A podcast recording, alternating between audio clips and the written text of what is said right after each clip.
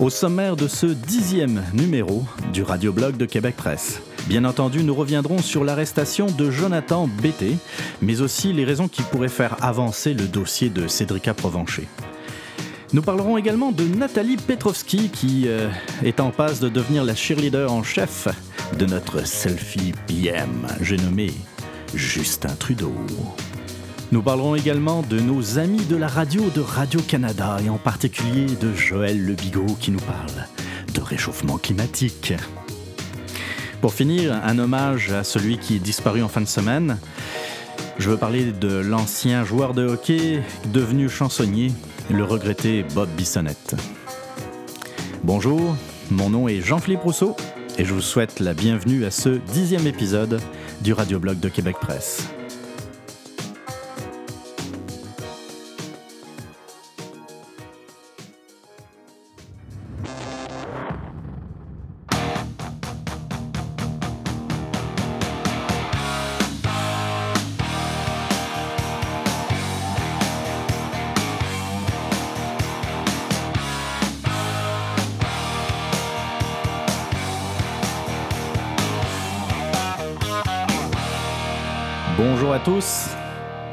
J'espère que vous allez bien. Bienvenue donc à ce dixième épisode du Radioblog de Québec Presse. J'espère que vous avez passé une belle semaine et puis que vous avez passé aussi euh, une belle fin de semaine de, la fête du travail.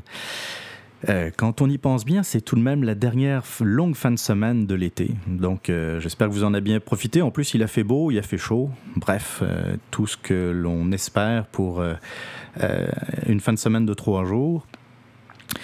Comme je l'ai dit en introduction, on va revenir euh, en long et en large sur euh, l'affaire qui a secoué le Québec euh, ces derniers jours. Je veux bien entendu parler de l'arrestation de Jonathan Bété lundi à Trois-Rivières. et pour commencer, pour commencer, je vais faire quelque chose que je ne fais jamais.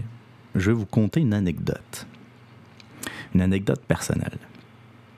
C'était il y a quelques années, j'étais avec une connaissance à Trois-Rivières, et puis euh, on était en char, on se baladait dans la ville, et euh, on parlait de choses et d'autres.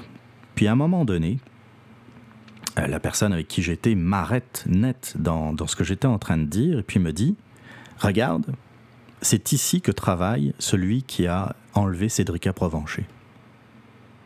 J'étais comme, imaginez-vous à ma place, on était on n'avait pas encore découvert les ossements de Cédrica. Il y avait, je peux pas dire qu'on était au point mort, mais en tout cas, on avait très peu d'informations sur l'avancée de l'affaire euh, Cédrica Provencher. Et euh, on m'amène ça comme un cheveu sur la soupe. J'étais comme assommé. Évidemment, j'ai demandé des explications, un peu plus de, euh, un peu plus de détails par rapport à ce ce qu'elle venait me dire, mais de ce que je comprenais, c'était quelque chose qui était su déjà à l'époque par, euh, c'est difficile de sortir un chiffre, mais je, vous dirais une large majorité de la population de Trois-Rivières. À Trois-Rivières, euh, puis je l'ai découvert par la suite en faisant des recherches sur Internet, c'est très facile. À Trois-Rivières, euh, c'est un peu comme la personne dont on prononce jamais le, nom, mais que tout le monde connaît. Euh, on l'appelait par des surnoms. Euh, Joe Acura. Euh, on l'appelait aussi par ses initiales, JB. il y avait plusieurs, l'homme à la cura rouge, etc., etc. Et en faisant donc des recherches sur Internet, je voyais effectivement qu'il y avait quelqu'un qui, qui pouvait être facilement identifiable avec un peu de recherche et qui était a priori sous la, sous la lampe, sous le projecteur de, la Sûreté du Québec par rapport à l'affaire Provencher. Mais là, je me disais en moi-même, l'enlèvement a eu lieu en 2007, puis là, plusieurs années après, il n'y a toujours rien. Puis comme je vous le disais tantôt, euh, c'était une affaire que je considérais à l'époque comme au point mort. Le pire, c'est que en fouillant un peu, euh, je vous l'ai dit, sur Google, entre autres, on arrivait à retrouver des photos de l'individu suspecté. Puis, j'insiste encore, aujourd'hui, il est suspecté. C'est un témoin d'intérêt pour euh, la Sûreté du Québec. Ce n'est en aucun cas quelqu'un qui est même accusé. Puis encore moins coupable. Pour l'instant, il n'y a aucun euh, tribunal qui, qui, qui a annoncé dans le fond qu'il était coupable. Donc, sa photo était facilement euh, euh, trouvable sur, euh, sur Internet. C'est quelqu'un qui, puis on l'a vu ces derniers jours, c'est, pas le gros dégueulasse que l'on voit habituellement quand on parle de pédophile et que l'on présente devant, devant la justice. généralement, ces gens-là ont le. Ils ont, ils ont quasiment le mot pédophile marqué sur eux. genre d'individus, la cinquantaine, bedonnant, pas, très propre sur eux et qui, euh, je veux dire, c'est le genre d'individu, tu changerais presque de trottoir en le croisant. Jonathan Bété, c'est pas ce genre-là. Et c'est peut-être ça le, gros problème, c'est quelqu'un qui euh, quand on l'entend, il y a, euh, une très courte entrevue, enfin on peut même pas appeler ça une, entrevue, mais Jean-François Guérin en 2011 euh, était venu à sa rencontre à la sortie de, son travail. Et la façon dont il se comporte, la façon dont il répond, on va l'écouter cet extrait d'ailleurs tantôt, montre que c'est quelqu'un qui qui pas idiot, puis qui, est même intelligent, qui qui est manipulateur. Puis ça, il y a beaucoup de, de gens qui ont interrogé des pédophiles, qui les ont rencontrés en prison, entre autres. Euh, je sais que Paul Arcan euh, en parle régulièrement. Il le dit. Les pédos, c'est les pires manipulateurs qui ne peuvent pas exister sur Terre. Et c'est d'ailleurs grâce à ça, entre guillemets, grâce, euh, euh, qu'ils obtiennent ce qu'ils désirent. C'est parce que justement, ils arrivent à manipuler les autres, les, leur entourage, mais euh, également leurs victimes. Donc on va, on va revenir sur les événements de lundi.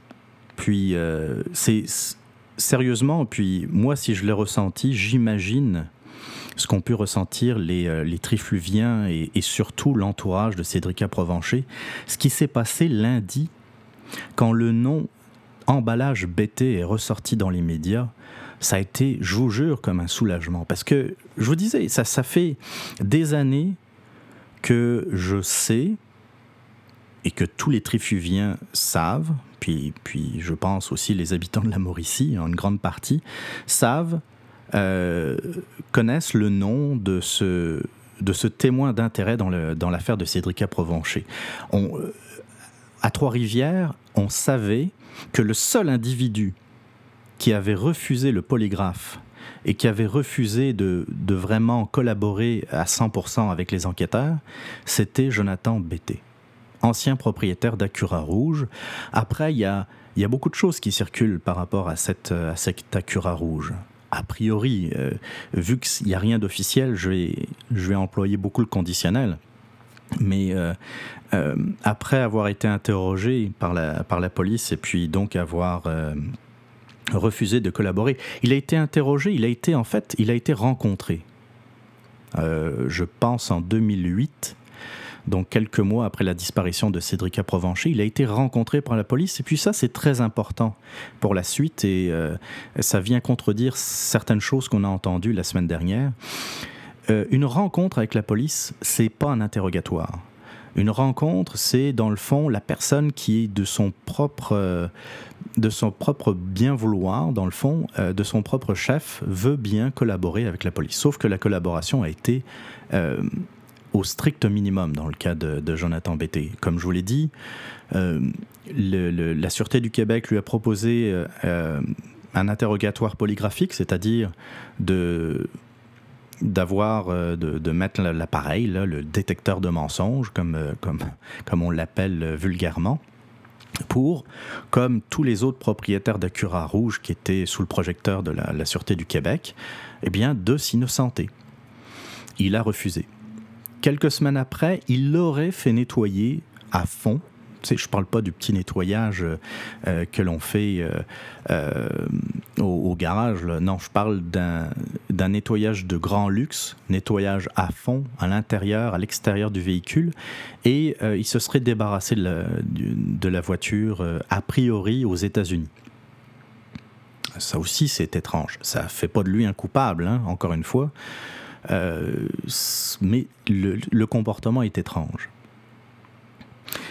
Donc, de savoir lundi que euh, des, euh, des, policiers, puis, ils étaient nombreux, hein, ils étaient une soixantaine sur trois résidences, que des policiers étaient chez Emballage BT qui avaient, qui, avaient procédé à une arrestation je me suis dit, après toutes ces années, ouf, enfin, enfin.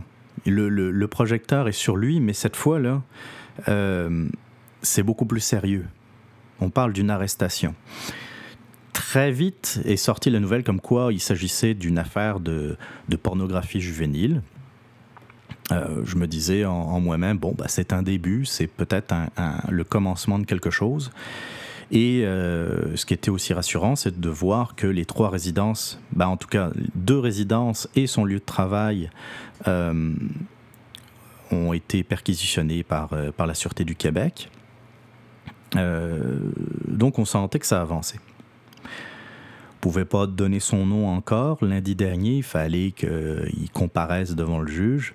Et puis, euh, mais je vous dis assez rapidement, les, les, premières photos que l'on voyait circuler sur, euh, sur Internet montraient, euh, montraient bien la face de, de, Jonathan Bété. Pour ceux qui, qui connaissaient, pour ceux qui l'avaient déjà vu en photo sur Internet, ça faisait absolument aucun doute. Et ça, c'était c'était bon parce qu'on on avance encore un peu sur dans, dans, cette affaire. On avance.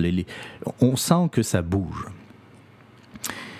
Euh, comparution mardi donc euh, à Trois-Rivières devant le juge et puis euh, il, a été inculpé, il a été accusé de six chefs, six chefs d'accusation.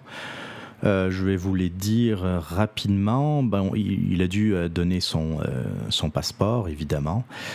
Euh, et puis, euh, il a été remis en liberté en échange du paiement d'une caution de 5000 dollars.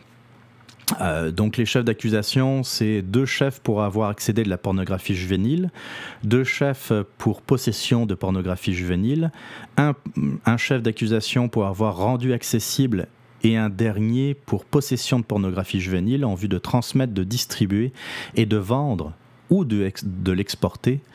Euh, les faits se seraient produits entre le 4 novembre 2009 et le 30 septembre 2013, donc c'est très très précis.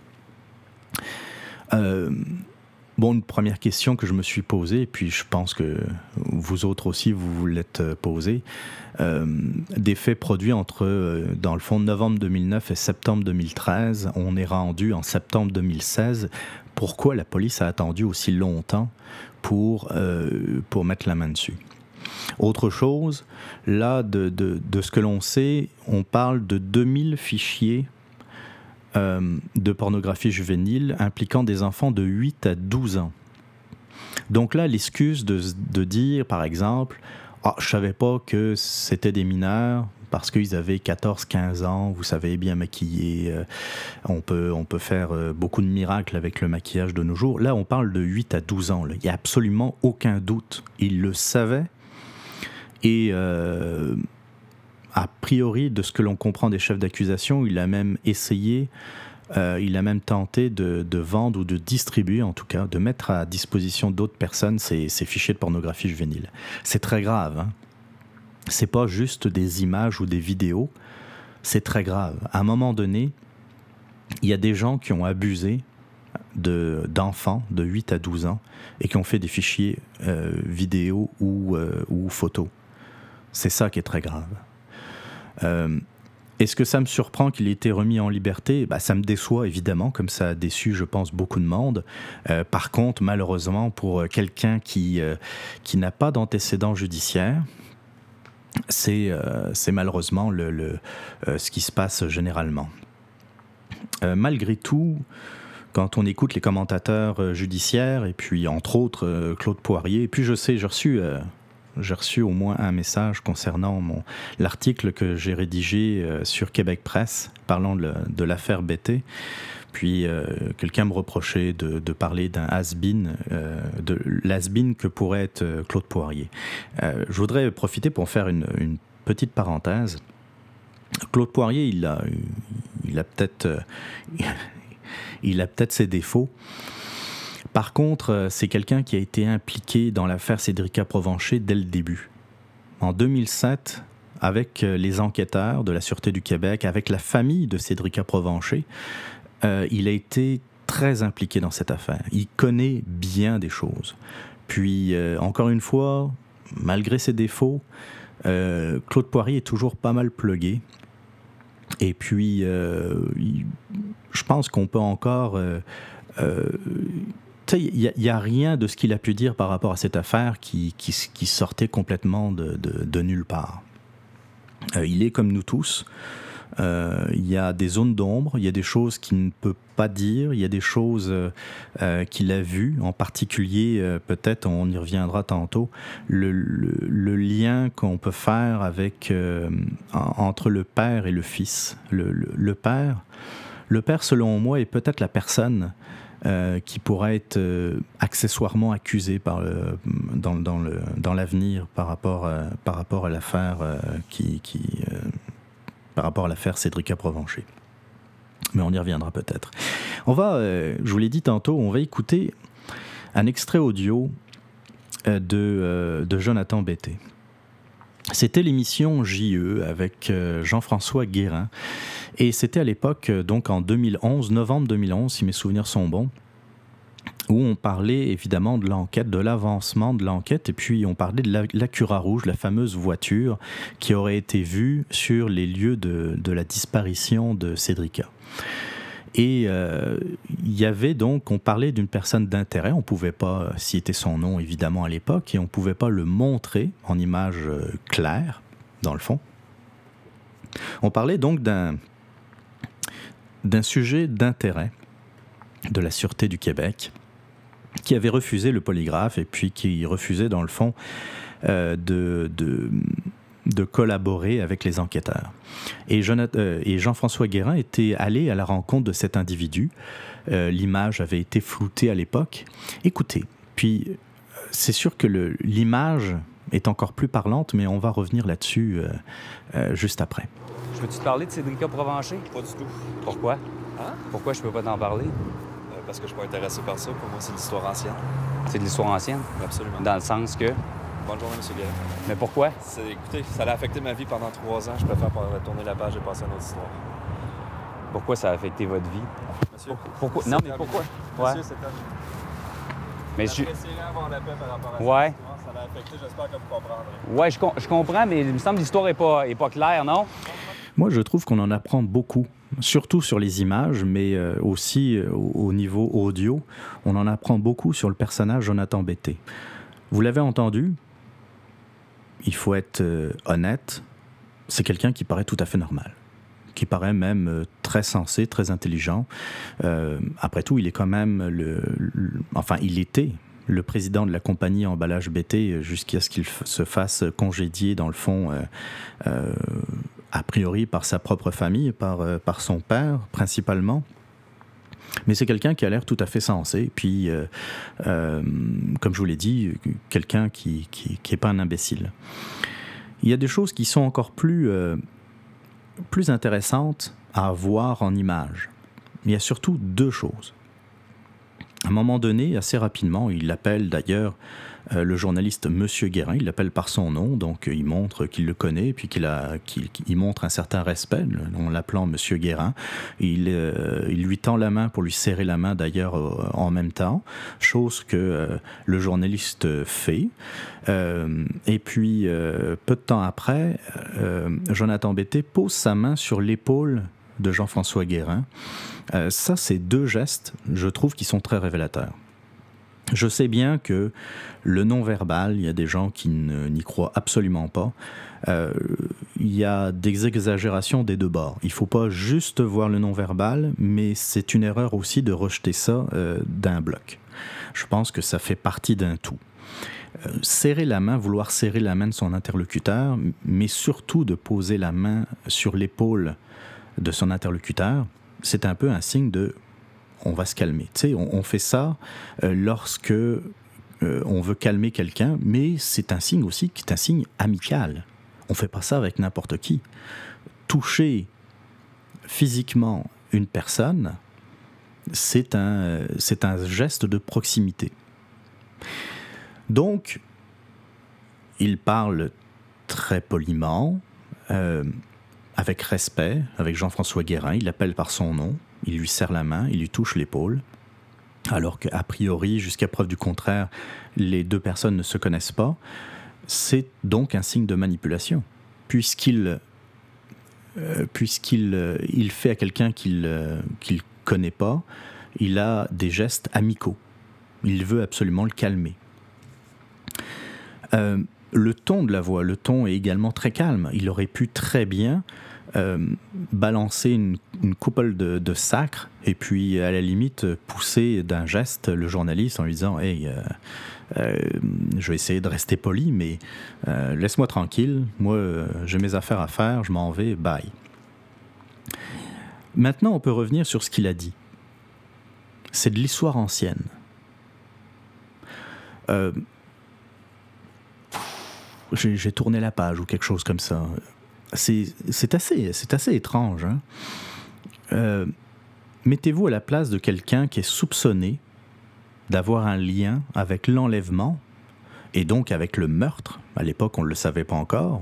On avait des doutes, évidemment, mais on ne le savait pas. Il n'y avait pas de confirmation. Euh, vous, êtes suspecté d'avoir un lien avec l'enlèvement et le meurtre d'une fillette de 8 ans, 9 ans. 9 ans. Euh, comment vous vous défendez? Vous vous dites, euh, c'est de l'histoire ancienne, j'ai envie de tourner la page. Ça a eu trop de répercussions dans ma vie personnelle, parce que dans le fond, c'est ça que ça veut dire. Hein. Euh, les, policiers ont essayé de l'interroger, ont essayé d'en savoir plus, et puis bah, ça l'a embêté, le pauvre. Je sais pas, moi personnellement, peut-être que Peut-être que je réagis mal, mais personnellement, je dirais euh, non, j'ai absolument rien à voir là-dedans, le croyez-moi. Et puis, euh, j'espère qu'on va mettre la main sur, euh, sur le, le, le, le, celui qui a enlevé Cédrica Provencher. Je sais pas, moi, ça viendrait, je pense, naturellement. C'est de l'histoire ancienne. C'est une fillette de 9 ans, on ne sait pas ce qui est devenu de son corps. On ne sait pas ce qui s'est passé le 31 juillet 2007, et puis lui, c'est de l'histoire ancienne. Il reste à Trois-Rivières. Et euh, comme je vous le disais un peu au début de l'émission, tous les gens de Trois-Rivières se sentent concernés par, euh, par cette affaire. Il y a eu des milliers de volontaires pour euh, fouiller les bois, fouiller les terrains pour, trouver une trace de Cédric Provencher. Et lui semble être l'un des rares individus dans Trois-Rivières à, dans le fond, considérer ça comme de l'histoire ancienne. C'est assez particulier. Mais encore une fois, euh, tout ce que l'on peut dire sur Jonathan Betté à date, et quand on voit ça en, tant qu'observateur extérieur de l'affaire, bien entendu, ne permet pas de l'accuser. Ça ne fait pas de lui un coupable. Et ça, c'est très important. Hein. On va revenir un peu sur euh, les, derniers mois, parce que euh, dans les derniers mois, il y a eu, je pense, euh, plusieurs, euh, plusieurs événements qui, qui, peuvent donner de l'espoir dans, dans, le développement de Cédrica Provencher, de l'affaire Cédrica Provencher. On va revenir d'abord au mois de décembre, où des, des promeneurs tombent sur des ossements à proximité de Trois-Rivières, dans la forêt de Saint-Maurice. Et évidemment, on dépêche des enquêteurs. D'abord, est-ce que ce sont des, ossements humains ou pas? A priori, il y avait très peu de doutes. Je pense qu'ils ont mis rapidement euh, la main sur, euh, le, crâne de Cédric Aprovencher. Puis un crâne humain, c'est un crâne humain. C'est autant on peut faire euh, la confusion quand on tombe sur un fémur ou un os de, de, je sais pas moi, euh, des côtes, euh, euh, est-ce que c'est vraiment humain ou est-ce que c'est animal? Autant un crâne humain, ça reste un crâne humain. On ne peut pas le confondre avec un, le crâne d'un chien, par exemple. après, maintenant, il y avait l'étude ADN de, ce crâne et, la, la, Sûreté du Québec donc, a révélé quelques jours plus tard qu'il s'agissait bien des ossements de Cédrica Provencher. Des fouilles ont continué. Euh, bien qu'on était en mois de décembre, il y avait euh, assez peu de neige, donc euh, il était facile pour la Sûreté du Québec de, ratisser la zone. Et puis, d'après le porte-parole de la Sûreté du Québec, donc à cette époque, il se montrait satisfait des recherches qui avaient été effectuées par les enquêteurs. On n'entend plus trop parler, et arrive le printemps au printemps où, euh, cette fois, euh, la Sûreté du Québec, avec une, euh, quarantaine d'enquêteurs, d'agents en tout cas, ratisse une zone du boisé de, Saint-Maurice, toujours dans le même secteur, mais cette fois de l'autre côté de l'autoroute 40. Ce qui était... Ce qui, a suscité quelques interrogations. Les, les journalistes ont d'ailleurs demandé au porte-parole de la Sûreté du Québec, mais comment ça se fait que vous fouillez dans une zone euh, où les ossements n'ont pas été retrouvés, mais de l'autre côté de l'autoroute 40. Et euh, la Sûreté du Québec de dire que euh, les deux fouilles n'ont pas de lien entre eux. On parle bien de la même affaire, Cédric Provencher, mais dans le fond, les premières fouilles reliées au reste de Cédrica ont été concluants et que cette deuxième fouille qui a eu, qui a eu lieu au mois de juin concerne une autre information. Donc, a priori, on en déduit que la SQ a eu des informations entre-temps, peut-être depuis la découverte euh, des restes de Cédrica, et que, dans le fond, ça s'est orienté vers l'autre côté de l'autoroute 40. Ce qui était aussi euh, intéressant, c'est que, euh, d'après Claude Poirier, il s'agissait de, ratisser la zone sur trois ou quatre jours et que dans le fond, les enquêteurs ne sont restés que quatre heures. Et euh, sur les images des médias, on voit clairement euh, des, euh, des, agents de la Sûreté du Québec revenir de la zone de fouille avec des sacs de preuves. Donc il y a vraiment eu des scellés, il y a vraiment eu des, des choses qui ont été trouvées sur place. Bon, ça ne veut pas dire que c'est forcément lié à, à l'affaire Cédrica Provencher, mais c'est intéressant. Et je me souviens que quelques jours après, toujours Claude Poirier nous disait attention. Euh, d'après, d'après ce que je sais, des, euh, développements vont, euh, vont avoir lieu prochainement dans l'affaire Cédrica Provencher. Et il se trouve que lundi dernier, le principal, le témoin d'importance numéro un, puis on peut le dire entre nous, c'est le seul, c'est le seul, a été interpellé sur son lieu de travail donc euh, lundi à Trois-Rivières. C'est assez, euh, assez étonnant. On a vu une affaire qui, euh, qui avait tendance à s'essouffler, en tout cas c'est le sentiment que ça nous laissait. Une affaire qui, qui, donc s'essoufflait, il n'y avait pas de, nouvelles. Tout d'un coup, on trouve les, les restes de Cédrica. ensuite, euh, il y a des fouilles qui sont opérées non pas à proximité des lieux où les restes ont été trouvés, et puis d'après le porte-parole de la Sûreté du Québec, ça n'a pas de lien avec les restes de Cédrica. Et puis l'arrestation de Jonathan Betté, le jour du, de l'anniversaire de Cédrica Provencher. Il y en a qui parlent de coïncidence, et c'est vrai que ça pourrait en être une. Mais quand on parle des agents de la, Sûreté du Québec, ce sont des gens qui ont été très impliqués dans l'affaire de Cédric Provencher, qui ont été euh, très près de la famille euh, de, de Cédrica, euh, que ce soit les parents, le grand-père qui a été très impliqué également. la symbolique est importante. C'est vrai que ça peut être une coïncidence, mais très sérieusement, j'y crois absolument pas. J'y crois pas une seule seconde. Euh, je suis sûr que bien des enquêteurs de la Sûreté du Québec ont une photo de Cédrica avec eux tout le temps en permanence et qu'ils n'oublient pas cette, euh, cette, affaire. Il y a des enquêteurs qui enquêtent toujours sur Cédrica Provencher, euh, plus que jamais d'ailleurs. et a priori, de ce que l'on sait, même si ce sont les des enquêteurs euh, reliés à la, pornographie juvénile qui ont euh, euh, arrêté Jonathan Bettet, il se trouve que lorsqu'il a été interrogé, des enquêteurs de l'affaire Cédrica Provencher étaient également présents. C'est à mettre encore au conditionnel, mais si le témoin d'intérêt d'une affaire, le principal témoin d'intérêt d'une affaire est, arrêté, je trouve ça normal que les enquêteurs de la dite affaire soient euh, un minimum impliqués dans l'interrogatoire du suspect. Il y a deux possibilités maintenant que je vois. La première possibilité, euh, c'est que l'arrestation de Jonathan Betté a été faite par, par dépit, dans le fond.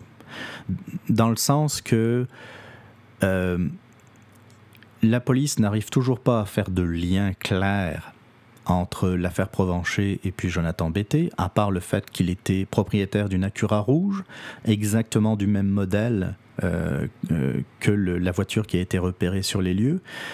Euh, n'arrive pas à faire de lien, la découverte du corps n'a rien donné, euh, la fouille qui a été faite au mois de juin n'ont pas, pas permis d'établir également de lien avec l'individu, il refuse de collaborer et c'est son droit, il refuse de faire le polygraphe et c'est son droit, euh, il le coince sur autre chose, par dépit.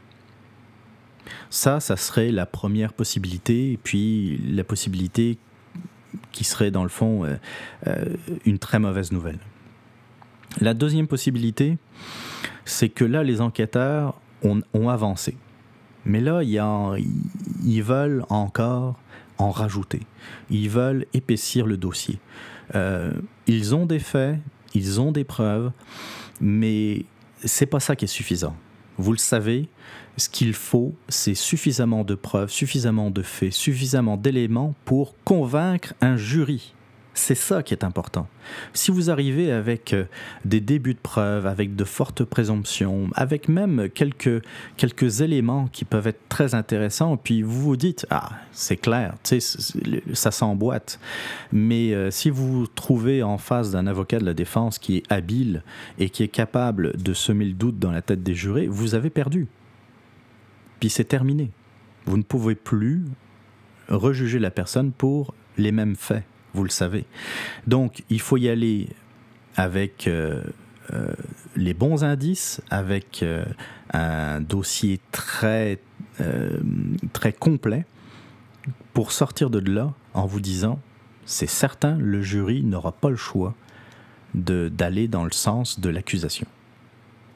Donc, si ce n'est pas fait, c'est que le dossier manque encore de, de, contenu, ça prend encore quelques preuves. Euh, comme dirait Poirier, bien, on met de la chaleur sur, euh, sur le suspect numéro un, euh, on met beaucoup de pression sur lui, et c'est sûr que, et je pense que vous serez d'accord avec moi, je préfère être à ma place qu'à la sienne en ce moment. L'étau se resserre, même si, comme je vous le disais, tout le monde à Trois-Rivières connaissait Jonathan Betté, euh, soit, soit pour l'avoir croisé, soit de nom, soit de réputation. Là, euh, il peut plus mettre les pieds dans, un McDo un Tim Hortons euh, de toute la province de Québec. C'est certain qu'il sera reconnu par tout le monde et par tous. Euh, donc là, moi je pense, je reste optimiste, que la Sûreté du Québec, que les enquêteurs, les enquêteurs veulent mettre de la pression sur lui pour que, dans le fond, euh, il commette l'erreur ou qu'il finisse par, je l'espère, par, par venir collaborer pleinement avec les enquêteurs et dire OK, allez-y. Je, vais, euh, je demande euh, un interrogatoire polygraphique. Puis, ce qui, serait, ce qui serait normal, s'il a vraiment rien fait, s'il n'a aucun lien avec l'affaire Cédrica Provencher, qu'il le fasse qu'il le fasse. Personnellement, et peut-être encore une fois que je suis mal fait, mais si j'étais suspect dans cette affaire, c'est clair. Je dirais aux enquêteurs, prenez les moyens qu'il faut. Je veux bien passer un, deux, trois tests polygraphiques s'il le faut. Euh, prenez-moi mon ADN, mes empreintes, tout ce que vous, tout ce que vous voulez. je veux le faire, je veux être innocenté s'il a vraiment rien à voir avec cette affaire, c'est de son intérêt de collaborer à 100%, comme les autres propriétaires d'Acura Rouge qui sont passés par là. Et eux aussi, ils devaient être nerveux, eux aussi, ils devaient avoir peur euh, de, de, de, faire un faux positif, par exemple, euh, dans, dans, euh, au, au, polygraphe. Mais les, les spécialistes qui manipulent les polygraphes connaissent leur job. Ils le savent. Quelqu'un de normal et nerveux une, euh, lors d'un interrogatoire polygraphique. Donc, euh, s'il avait encore des doutes, je pense que maintenant il peut y aller, il peut collaborer euh, pleinement à cette affaire. S'il ne collabore pas, encore une fois, ça ne fait pas de lui un, ça ne fait pas de lui un coupable, mais son comportement reste suspect. Et là, ça s'arrange pas. Je vous parlais du père Jonathan, de Jonathan Bété, André Bété, euh, tantôt. Euh, encore, euh, encore une fois, c'est Claude Poirier qui en avait parlé il y, a, quelques semaines à la radio. Et lui, avec un, caméraman, il avait filmé Jonathan Bété sortant, sortant des emballages Bété. Il l'avait filmé avec son père, puis euh, ils étaient en grande conversation. Puis euh, Claude Poirier nous dit qu'ils euh, ont fait appel à, à quelqu'un qui sait lire sur les lèvres puisqu'il n'avait pas de micro parabolique, apparemment. Il n'avait pas placé non plus de micro euh, sur les, les, individus. Et donc, euh, ils ont fait appel à quelqu'un qui sait lire sur les lèvres. Et euh, d'après Claude Poirier, ce qui s'est dit entre André Bettet, donc le père, et son fils Jonathan, aurait a priori un lien avec l'affaire Provencher. C'est très gros hein, quand on y pense. Euh, de ce que je comprends, la, vidéo a été, euh, a été donnée aux enquêteurs.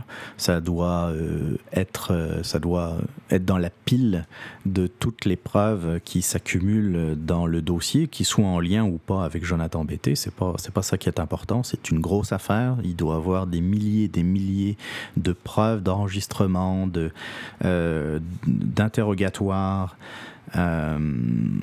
donc ça, ça s'ajoute. Claude Poirier pouvait pas y aller plus précisément. Et, euh, mais c'est intéressant, c'est des choses.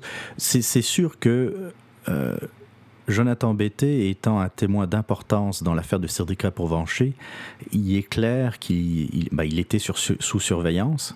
Euh, une, voiture de la Sûreté du Québec était euh, régulièrement devant son domicile.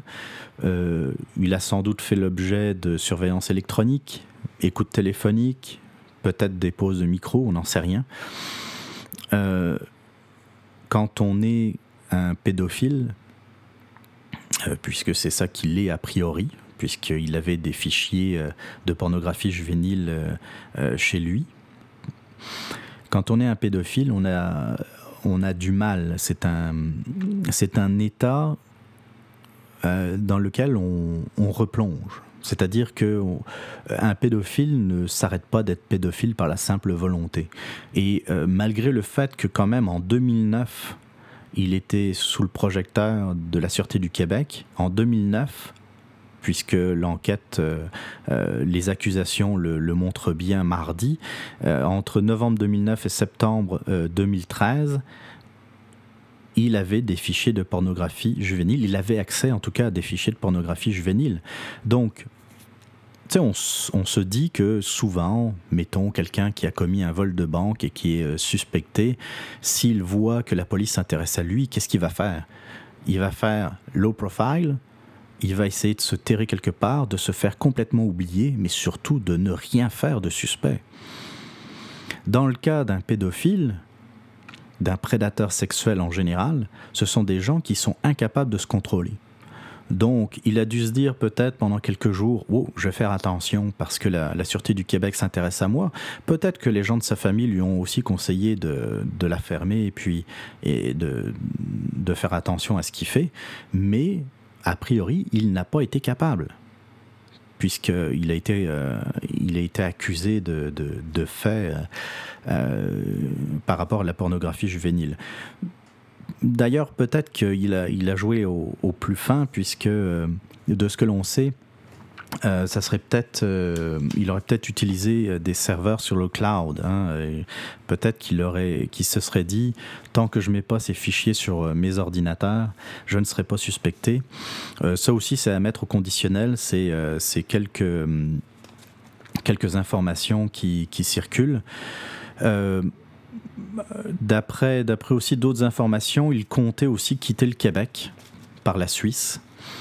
Et euh, a priori, ça ne serait pas à cause de ça que la police aurait agi, parce qu'il y aurait peut-être aussi un facteur de, de, de temps qui, était euh, un facteur de temps qui était important dans, dans ce temps-là, c'est-à-dire que euh, peut-être que la sûreté du Québec avait peur qu'il fuit, fuit, le pays et qu'il fallait absolument mettre la main au collet pour lui confisquer son passeport. Ça fait partie des possibilités.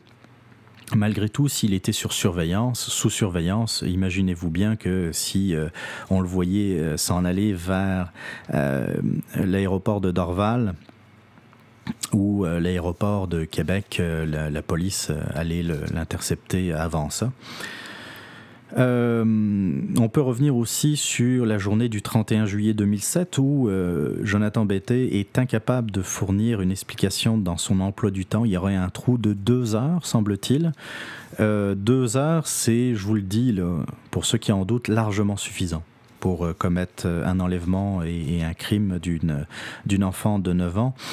Euh, quand on regarde bien la, situation, il y a à peu près 16 km qui séparent le lieu de la disparition de Cédric Provencher et l'endroit où le corps a été découvert. 16 km, ça prend à peu près moins d'un quart d'heure, puisqu'on passe par l'autoroute 40, un, bout de l'autoroute 40, moins d'un quart d'heure pour se rendre sur les lieux.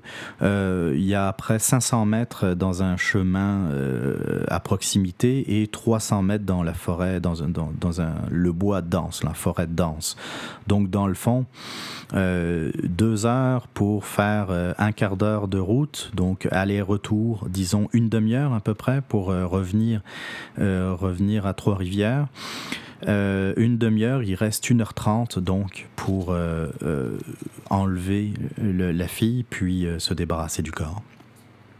C'est euh, assez, euh, assez lugubre comme, euh, comme description, mais disons que il n'y a rien pour aider Jonathan Betté. Donc il, aurait encore une fois tout intérêt à, collaborer avec, euh, avec les enquêteurs.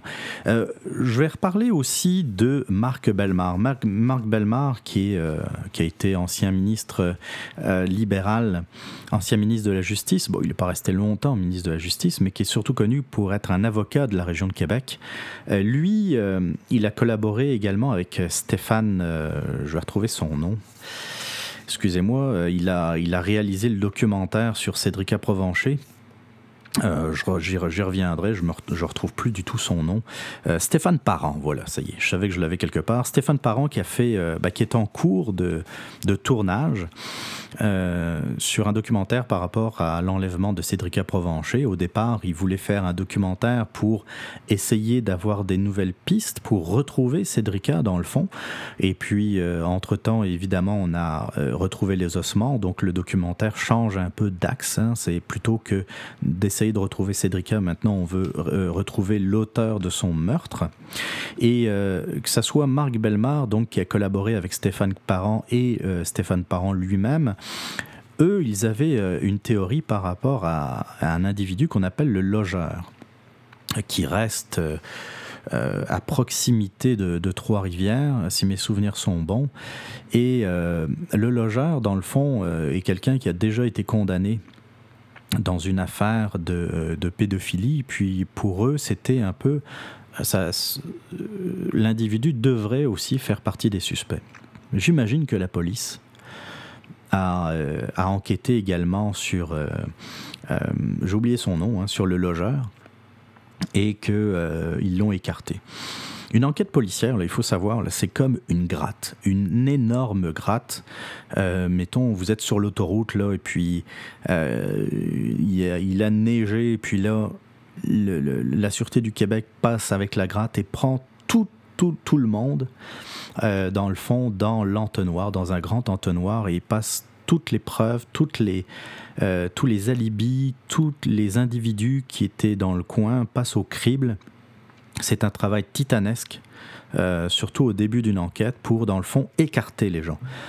On ne veut pas nécessairement trouver le coupable. Ben, évidemment, oui, on veut trouver le coupable, mais en fait, on y va surtout par élimination.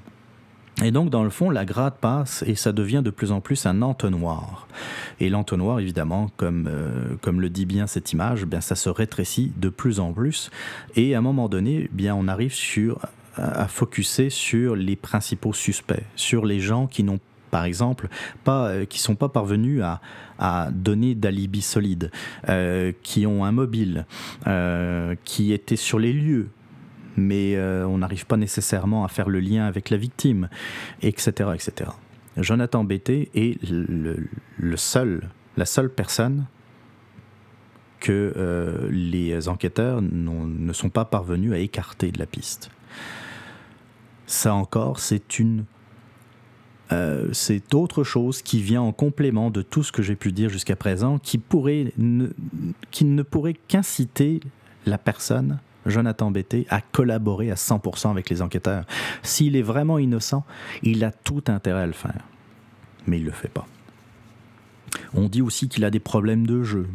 Bon, on sait qu'il a joué, euh, il a joué euh, au poker. Il avait, il avait des, des connaissances, des amis, je ne sais pas comment les, en tout cas des, des gens avec qui il jouait régulièrement jusqu'à la découverte des ossements. Euh, qu'est-ce qu'on peut dire encore sur l'affaire? Je pense qu'on a fait le tour, mais en tout cas, je voulais, euh, je voulais revenir pour finir sur la présomption d'innocence. Je me suis fait reprocher euh, par la bande de, de parler de Jonathan Betté en faisant fi de la présomption d'innocence. Déjà, je voudrais revenir sur une, notion de droit qui est essentielle. La présomption d'innocence ne concerne que le tribunal. C'est-à-dire que euh, si un individu qui a été jugé euh, se dit que dans le fond, ou plutôt sont ses avocats, se disent que la présomption d'innocence n'a pas été respectée dans l'enceinte du tribunal, eh bien ça peut être un motif pour aller en appel et de dire, voilà, en première instance, la présomption d'innocence de l'accusé n'a pas été reconnue. Euh, comment ça peut intervenir Par exemple, euh, en, montrant dès le départ que dans le fond, on ne parlait pas d'un accusé, mais d'un coupable, par exemple. Il y a plusieurs, façons, d'y arriver.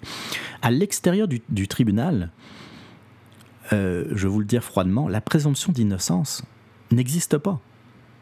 Il n'y a personne citez-moi une seule personne qu'on a accusée, euh, qu'on a arrêtée, qu'on a, euh, qu'on a condamnée pour atteinte à la présomption d'innocence. Ça n'existe pas, c'est une notion qui n'existe pas. Par contre, la diffamation, elle, elle existe. Si par exemple je dis qu'un individu X est coupable dans une affaire Y, alors que la personne n'est pas accusée et euh, encore moins donc jugée, ça peut être de la diffamation. Mais personne va dire c'est une atteinte à la présomption d'innocence. La présomption d'innocence, ça ne fait pas de nous des gens qui ne pensons plus, qui n'avons plus d'opinion. On a une opinion sur l'affaire, on a une opinion on peut avoir une opinion d'ailleurs sur tout, ça fait partie de notre droit, ça fait aussi partie du droit d'expression, euh, de la liberté d'expression plutôt. Mais par contre, il faut juste faire attention lorsqu'on s'exprime en public ou dans les médias sur le fait que effectivement, tant que la personne n'est pas jugée, eh bien, euh, est supposé être innocent. Mais c'est quelque chose qui coule de source. Dans l'affaire Guy Turcotte, tout le monde avait un avis sur la question. Le bon docteur Turcotte qui avait assassiné ses deux enfants à coups de, couteau, euh, tout le monde au Québec avait un avis, puis parfois le, le donner coupable avant même d'être jugé. Ça fait partie de la liberté d'expression, cela fait partie du débat, de même aussi de la rumeur, qu'elle soit bonne ou mauvaise, c'est comme ça, on fait avec. Je vous le répète, la présomption d'innocence, c'est la garantie d'un procès équitable à l'intérieur de la Cour de justice et non pas à l'extérieur.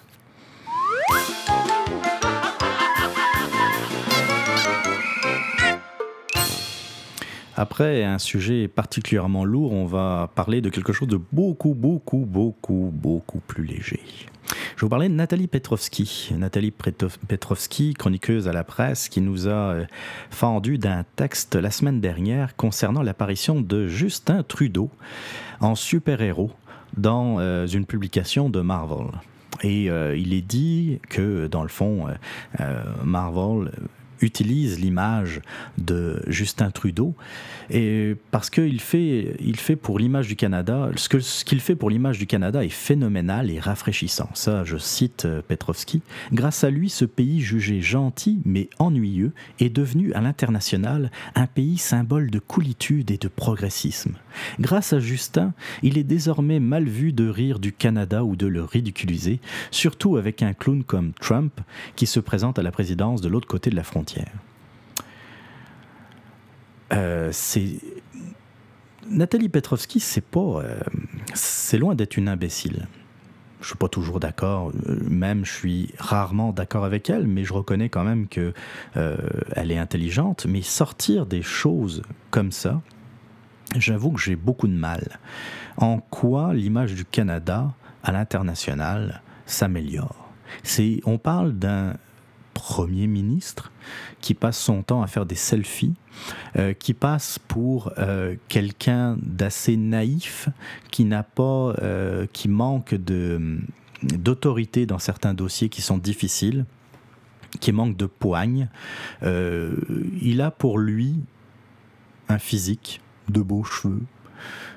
il a pour lui un nom, qui est le nom de son père il a pour lui euh, le fait que, dans le fond, oui, il passe bien dans les médias. Mais, euh, et je l'ai déjà dit à cette antenne, ce que l'on veut, c'est un Premier ministre qui gouverne, non pas d'une figure de mode. Et euh, j'étais assez impressionné, assez atterré dans le fond de voir cette chronique de, de Petrovski qui dépeint Justin Trudeau comme quelqu'un de génial. Tu sais, je, cite encore euh, Petrovski. Après Justin Vedette People et roi des selfies, Justin rockstar qui s'amène en veste de cuir au concert d'adieu de Tragically Hip, en clamant que la musique du groupe fut la trame sonore de sa vie, Justin champion des gays euh, dans tous les défilés de la fierté au pays et Justin féministe, voici maintenant Justin super-héros de BD. Encore une fois, et ça aussi, je l'ai déjà dit, puis je le redire, euh, une chroniqueuse supposée indépendante, supposée intelligente, ne, ne fait pas, ne, ne, parle pas de la contradiction Trudeau, de Justin Trudeau, qui va effectivement au défilé de la fierté gay, euh, qui va effectivement, euh, qui clame effectivement son féminisme, euh, mais qui d'un autre côté vend des, des armes à l'Arabie Saoudite qui ne permet même pas aux femmes de conduire, ou qui ne permettait pas aux femmes de conduire, qui ne, les qui ne leur permet pas de voter, qui, euh, qui est un régime particulièrement anti-féministe. Euh, qui, qui se présente dans des mosquées, ces mêmes mosquées où certains imams demandent l'élimination des homosexuels. je comprends pas. On, on, dirait que tout ce, que, tout ce dont Justin Trudeau fait mal, on l'éclipse complètement avec l'aide des médias. Euh, on pourrait comprendre quand, si, cela venait du Parti libéral du Canada ou de ses admirateurs ou euh, de, ses, euh, de ses lieutenants, de ses conseillers, mais venant de journalistes, je trouve ça aberrant on peut lui trouver, on peut évidemment lui trouver euh, des bons côtés, on peut, euh, l'aimer, on peut euh, être d'accord avec ce qu'il fait, mais à un moment donné, il faut aussi être réaliste et puis montrer ses contradictions. Encore une fois, ce n'est pas le cas. C'était donc Nathalie Petrovski qui nous parle de son Justin Trudeau.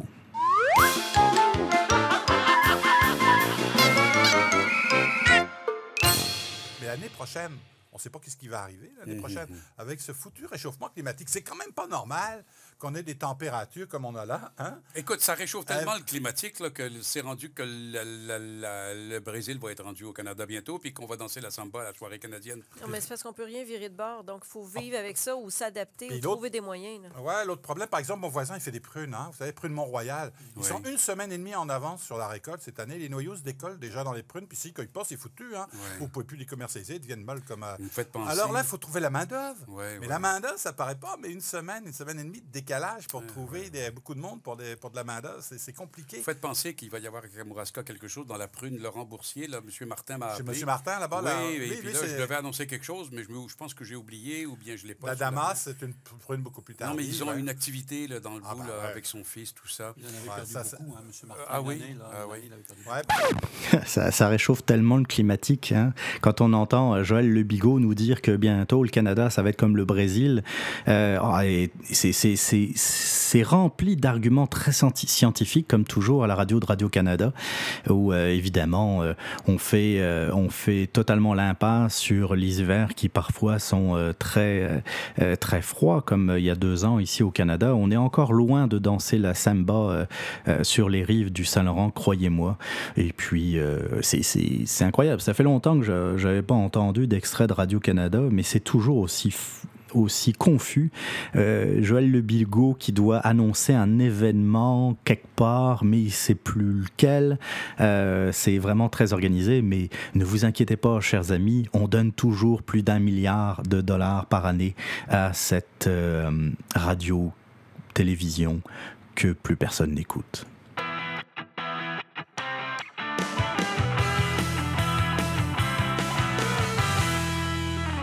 Le dixième numéro du radioblog de Québec Presse touche à sa fin. J'espère que ça vous a plu. Évidemment, un sujet très lourd, hein, euh, puisque l'essentiel de cette émission a été consacré euh, à l'événement qui a secoué le, Québec euh, ces derniers jours. Euh, on y reviendra si, euh, si évidemment il y a des développements. En attendant, vous pouvez me rejoindre euh, par courriel si vous voulez m'envoyer vos suggestions, vos commentaires, vos remarques, vos critiques également. Vous pouvez donc également aussi vos fichiers audio hein, si vous voulez participer plus activement au radioblog. C'est à l'adresse suivante podcast à commercial québecpresse.com, podcast à commercial québecpresse.com. Vous pouvez également voter et laisser vos commentaires euh, sur euh, le podcast euh, dans la rubrique iTunes Music Store sur iTunes. Donc, ça me fait plaisir de, lire vos commentaires. vous pouvez nous suivre sur Twitter à l'adresse QCPresse, également sur la page Facebook. Et si vous voulez lire mon article sur l'affaire Jonathan BT, sur québecpresse.com, québecpresse.com. On se retrouve donc la semaine prochaine avec d'autres actualités. En attendant, comme je vous l'ai annoncé en début de show, euh, je voudrais rendre hommage à Bob Bissonnette, de son vrai nom Roberto Bissonnette, ancien joueur de hockey, entre autres dans la Ligue junior majeure du Québec, euh, mais qui était quelqu'un de très très apprécié. Et quand on voit tous les témoignages euh, qui ressortent sur Internet, sur les réseaux sociaux et ailleurs. On peut voir que c'est quelqu'un qui était vraiment très aimé. Euh, Bob Bissonnette, c'est euh, quelqu'un qui était également devenu un chanteur, qui avait sorti trois albums. Et on va écouter tout de suite Ils sont toutes folles, qui était de son premier album, si mes souvenirs sont bons. Ça, comment dire, ça va un peu en contresens du politiquement correct. Il faut voir ça d'abord avec humour, faut pas voir ça trop sérieusement. Euh, en tout cas, moi je l'ai trouvé bien drôle, cette tune-là. Donc euh, je vous laisse euh, là-dessus sur Bob Bissonnette et nous autres, ben, on se retrouve la semaine prochaine. Bonne semaine à tous. Bye bye.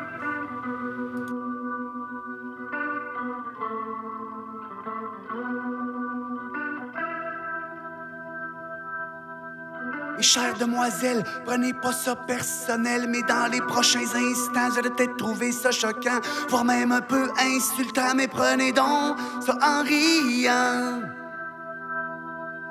Pas que je vous trouve pas brillante, vous êtes très intelligente. Et non, je ne suis pas gay, j'aime les dounes, soyez censurés, mais malgré leur différence, les femmes ont toutes une ressemblance. Sont toutes folles.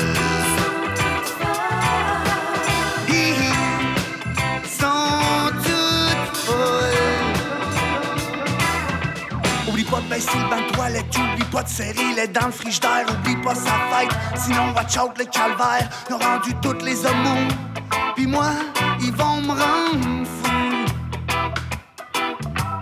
Ils partent des associations de femmes frustrées pendant que des filles comme Priscilla se montrent les Love Story. Ils changent de poste de TV pendant la finale la Coupe. Hi, hi, sont toutes folles.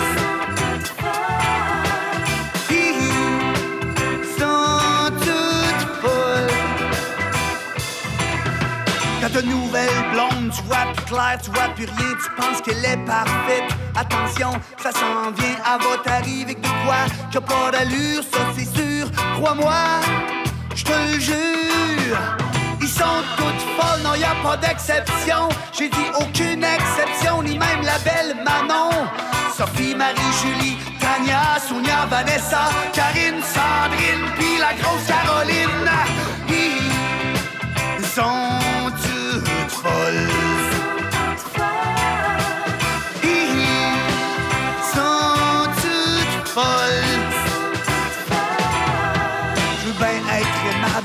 les je suis plus capable. Les syndromes prémenstruels, un fléau éternel.